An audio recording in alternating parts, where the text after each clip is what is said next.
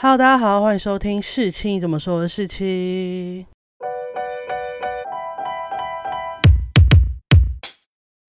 今天呢，我要来讲《纸房子》韩国篇的观影心得啦。韩版《纸房子》呢，目前只播到第一季的前六集，所以我一定要特别在一开始就提醒大家，它的抢案还没结束。你看完六集，故事也没有一个完全性的结尾，只有到一个。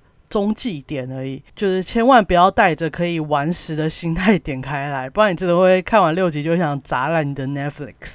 那它一集大概是一个多小时，但是我不知道是不是因为它节奏的问题，可能太慢，或是它里面要塞的元素有点太多，所以其实我每次看的时候都觉得时间过得很慢，就是甚至短短六集我也没办法一次性的把它看完，然后甚至有时候看到一半会突然分心。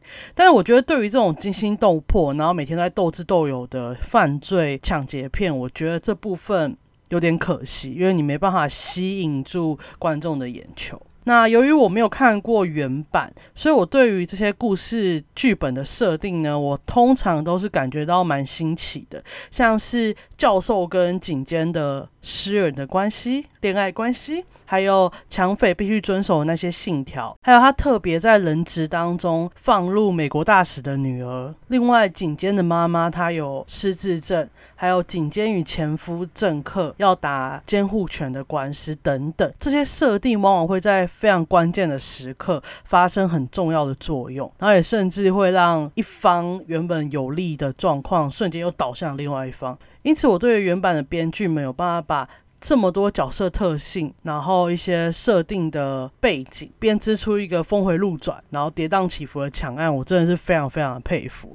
那再来，我就会讲一下韩版，它最大的改编应该是它加上了南北韩即将统一这个这种南北韩可以使用的元素，呃，可能台湾跟中国也可以使用，但不会那么激烈，我不知道。但通常都只有韩剧会使用这个元素，所以它整个整体的叙事逻辑跟节奏，我觉得更符合我们。常看到的韩剧，光是这个南北韩即将统一这个元素，它就可以衍生出许多特殊的情节。例如，南北韩统一后，它经济发展差距本来就巨大嘛，它会造成贫富差距。虽然韩国社会现在贫富差距也蛮大的，但南北韩统一会更大。像我以前大学上的探索北韩的课程，也有特别提到，其实东西的统一的时候，贫富差距这个米平花了二三十年都还没有平，然后也会造成很多社会问题。但现在南北韩如果真的要统一的话，经济可能真的是最大的问题，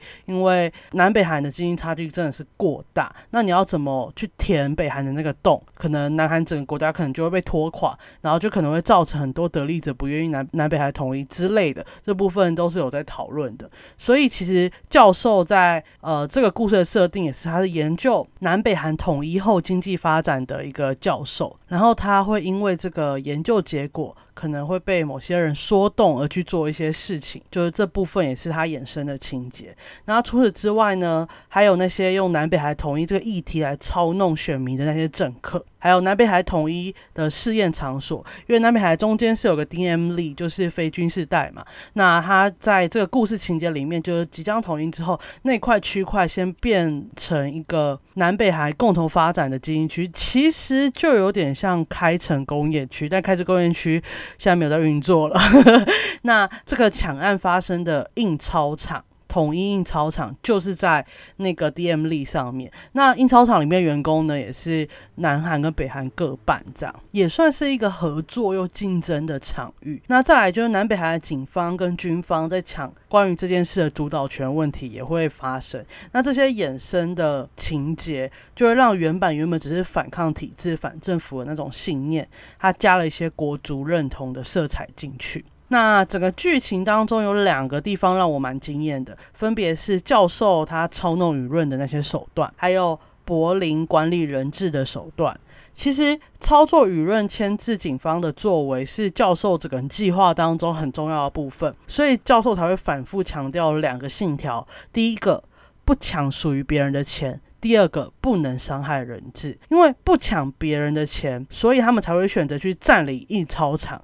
去印一些不存在的钱，而不是去抢银行，不会让大众觉得自己的权益受损。不会产生所谓的相对剥夺感，这样也才有机会让大众支持他们这个行动。那第二个呢，不能伤害人质，其实是最最最最最重要的条件。他对内，因为他不伤害他们，所以他们可以想办法让人质比较心甘情愿的去帮他们做事，例如印钞票，例如去挖地道。然后呢，他也比较愿意受抢匪的管理。那对外呢，他可以用这个东西来跟警方谈条件，不让警方选择武力攻坚。因为其实对大众而言，人命绝对比钞票更重要。更何况那个钞票也不是属于这些大众的，所以他不会觉得啊，我付了钱出去，我钱少一点，没有，因为那是不存在的钱嘛。那武力攻坚嘛，它一定会造成人质的伤亡啊。如果你抢匪就已经先伤害人质的，那舆论就根本不会同情抢匪啊。他一定会导向不惜一切代价要救出人质这个方面，就一定会武力攻坚。那这些抢匪就会有一些生命安全的危险。那再来柏林管理人质的手段，我也是非常印象深刻。我觉得这部分应该在韩版有特别加强的部分，因为他让柏林的背景设定是他成功杀光管理者，活着离开北韩劳改营的犯罪者。因此，他管理人质的手法非常的恐怖，就会让我想起来以前在学北韩的时候，北韩集权统治的一些要素。一开始呢，他就是用集体意识去感化这些人质，就例如让抢匪跟人质穿相同的服饰啊，戴相同的面具，让人质去帮忙抢匪击退检方，然后他也会说。我们是在一条船上的同志，塑造一个他们是一体的观念。再来呢，他利用南北韩分治已久、敌视多年、人民根本互相不信任这件事，进行所谓的分化。他设置了南韩人做错事，北韩人要受罚；北韩人做错事，南韩人要受罚这个规定，让他们。人质内部要互相监视、互相检举、互相背叛，贯彻他自己说的名言：只有恐惧才能彻底控制人类。另外呢，他对于厂长这种不安分的人，他也善用孤立这个策略，让人质不会追随他。就是厂长不是要求伪善去做一些。危险的行为去联络警方，因为厂长就是那种一直怂恿别人做危险事情，然后自己却不承担责任的那种人。然后伟善后来被发现了，他就直接把伟善推出去，说是他决定要做这件事的，都是他的错。但明明就是他教唆伟善去做这件事情的。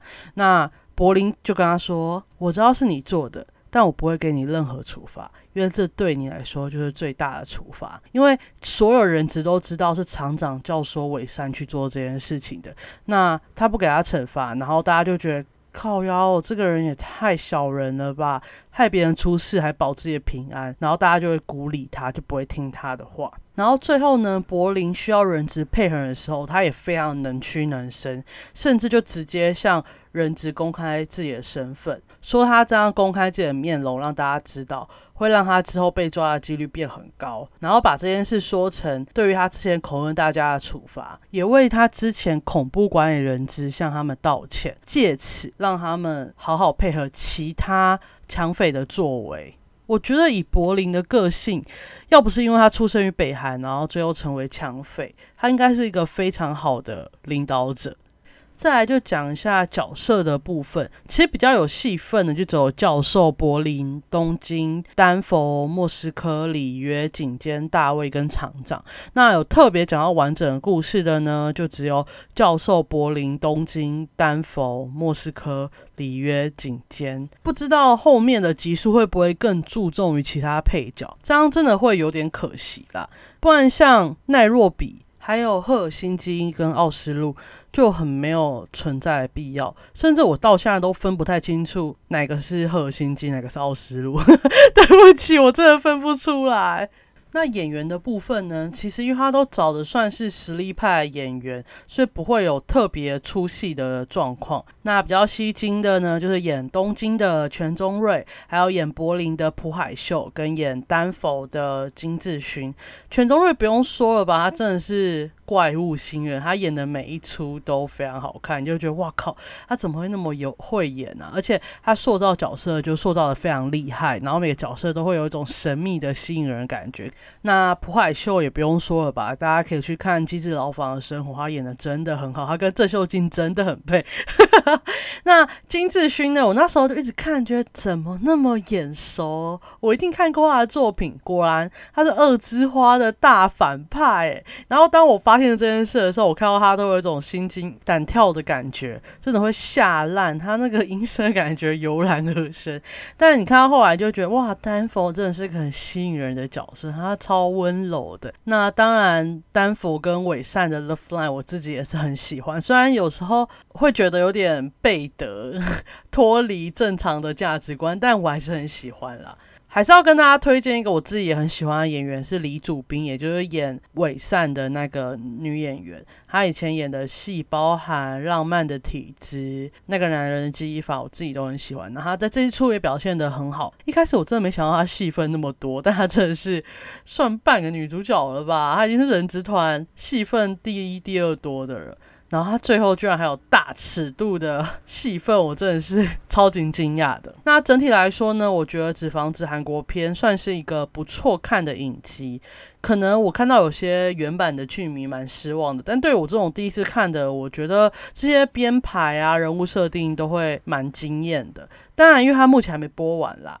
无法给一些准确的评分，但我还是希望不要烂尾了，拜托。而且我也不知道 Netflix 到底什么时候要上后面六集，那不就还好？我在一边看的时候都有做一些笔记，不然我不知道他上的时候我还记不记得他这些细节嘞。好，那我今天分享的《纸房子》韩国片心得就到这里结束喽。还是要小小宣传一下，我有开通小型赞助的连接，如果大家对于我心得还有。想要我去看什么样的电影，有些想法的话，可以按那个连接，然后给我一些些的赞助，说不定我就可以去看，然后做新的给大家哦。那我们这一集分享就到这里结束，我们下集见，拜拜。